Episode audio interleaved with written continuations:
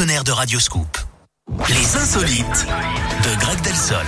Allez Greg, je vous écoute. Et on va en Belgique. Eric, là-bas, un couple de retraités est devenu l'attraction de son quartier.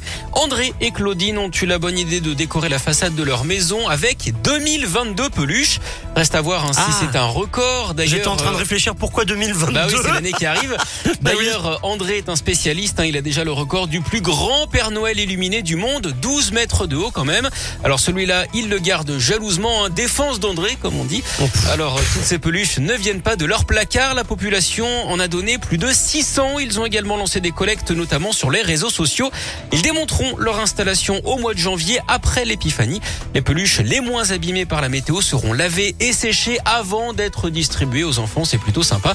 On espère sincèrement que les opérations de ce genre se développeront de plus en plus. Merci beaucoup Greg. Bon week-end Merci à vous aussi. Et je vous dis à lundi. À lundi. Salut Greg, la suite des tubes sur Radio